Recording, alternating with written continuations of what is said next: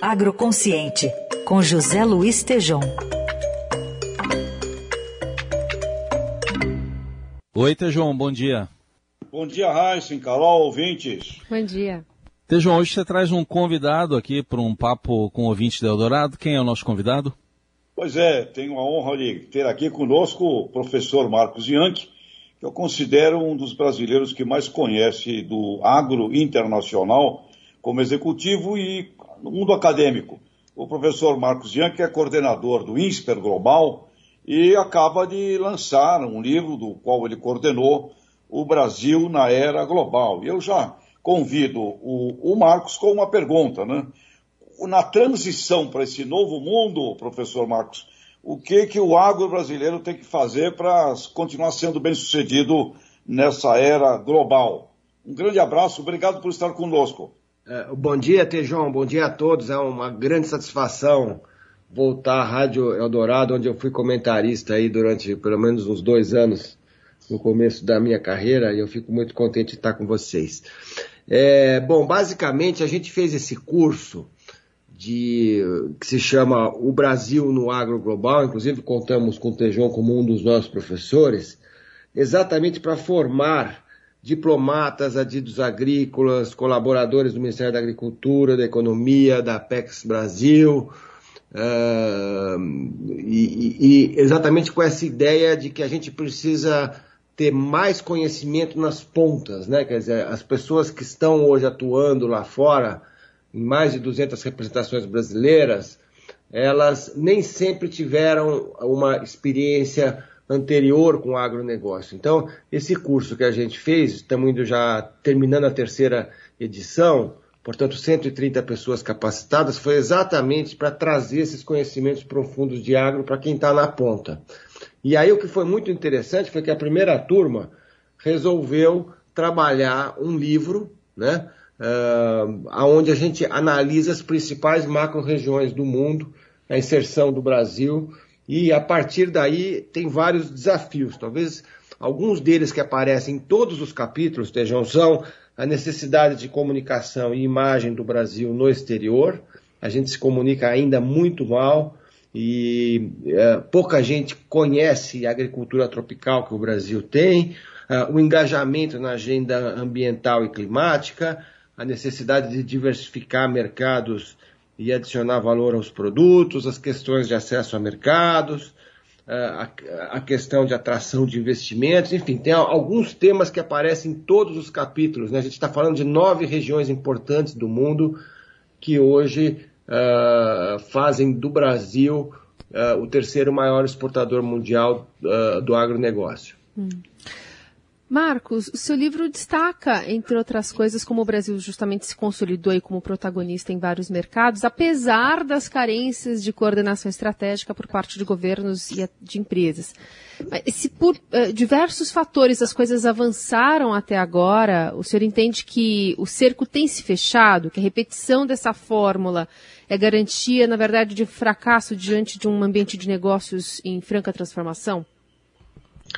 Olha, o que eu tenho dito, uh, e a gente aprendeu isso muito com o livro, foi que os próximos 20 anos serão bem mais difíceis do que os últimos 20, sabe? Porque o que aconteceu foi que de 2000 a 2020, né, a gente foi basicamente comprado. O mundo precisava de commodities, a China se urbanizou muito rapidamente, criou uma classe média emergente fantástica, o sudeste da Ásia está indo na mesma direção. E, obviamente, o Brasil uh, explodiu nas vendas de agro, né, pra, principalmente para a Ásia e agora também um pouco mais para a África. Né? Essas são as grandes regiões que compram os nossos produtos.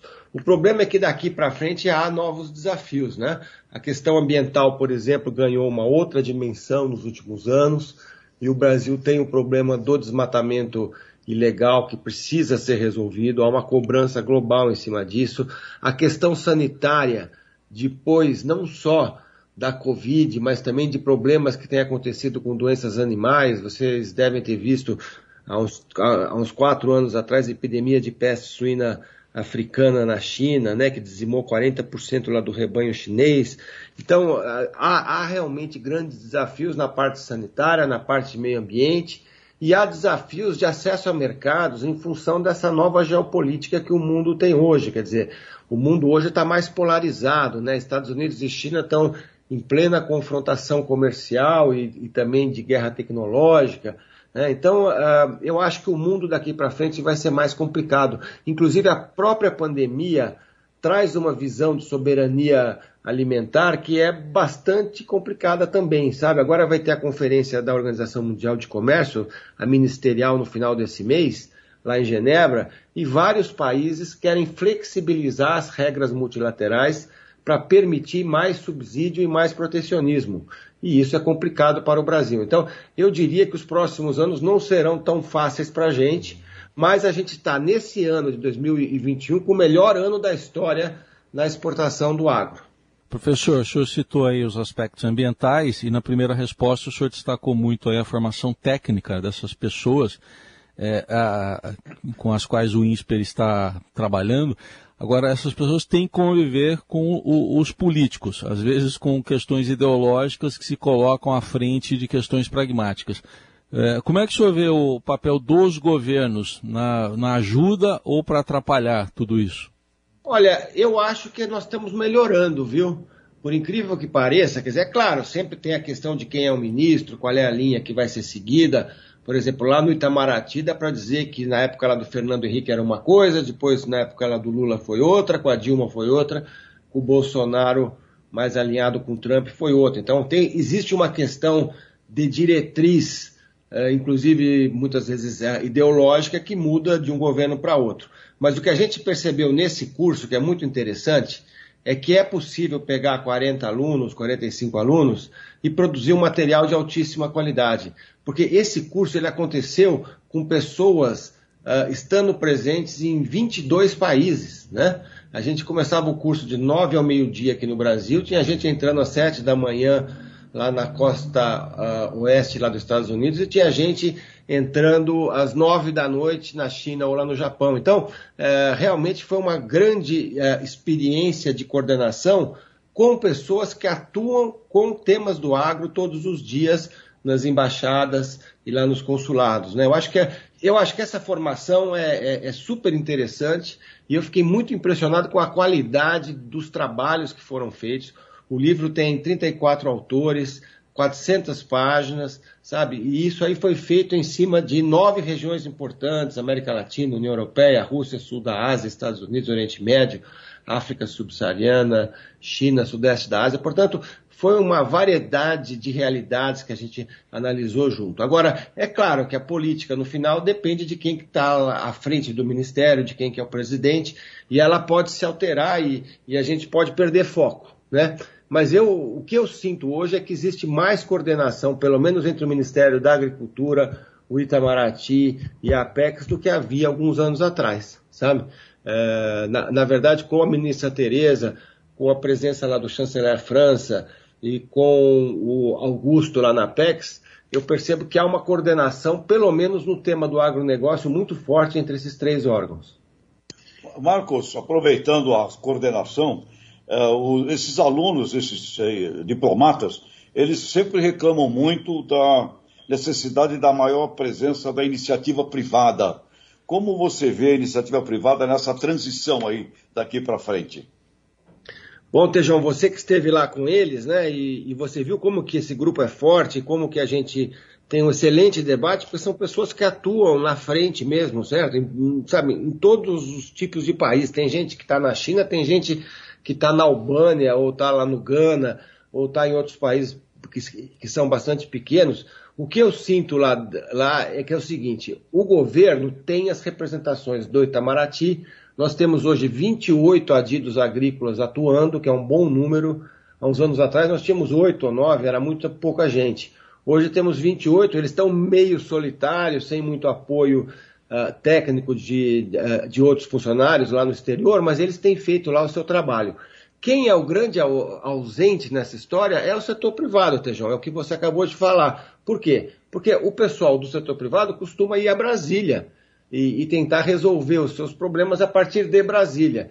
Mas é fundamental, no momento que você tem como principal cliente a China, você ter pessoas lá em Pequim, e você tem que ter pessoas em Jacarta, em Kuala Lumpur, uh, lá uh, em Bangkok e tantas outras capitais asiáticas. E nós não temos essas pessoas. Certo? Nós temos uma representação privada muito tímida, inclusive menor até do que tem o Chile, uh, a Austrália, a Nova Zelândia e outros países. Então, a gente é um, é um grande exportador de commodities, mas a nossa representação é muito tímida. E outra coisa, uh, nós estamos sendo cobrados por uma série de coisas, principalmente na questão ah, ambiental que eu já falei, e isso exige presença física, certo? Não dá para depender só da voz oficial do governo. É preciso que o setor privado participe do policy making, participe dos debates lá no exterior e, nesse caso do agro, principalmente na Ásia. Muito bem. Carol Heissen, faz uma observação com o Marcos, por favor? Não, eu só uh, queria agradecer mesmo ao professor e contar com ele nas próximas vezes aqui, que eu acho que temos muito assunto aqui para falar ainda. É, afinal de contas, vem aí uma eleição e a gente vai ter muito que falar aí pela frente sobre esse setor tão importante aí do, do agronegócio. Obrigado aí, professor Marcos Yankee. É, muito obrigado, fico sempre à disposição. Espero que vocês possam acessar esse livro. Eu queria dizer a todos aqueles que estão aqui nos ouvindo que o livro está é, totalmente aberto para download no site do Insperagro Global. Então você entra lá e baixa o livro inteiro de 400 páginas. Quem tiver interesse, espero que possa ler esse livro e depois uhum. dar um feedback para a gente. Legal, Obrigado, livro, Marcos. livro O Brasil no Agro Global para você baixar. Obrigado também, Tejon. Um abraço, até Obrigado, quarta. um abraço.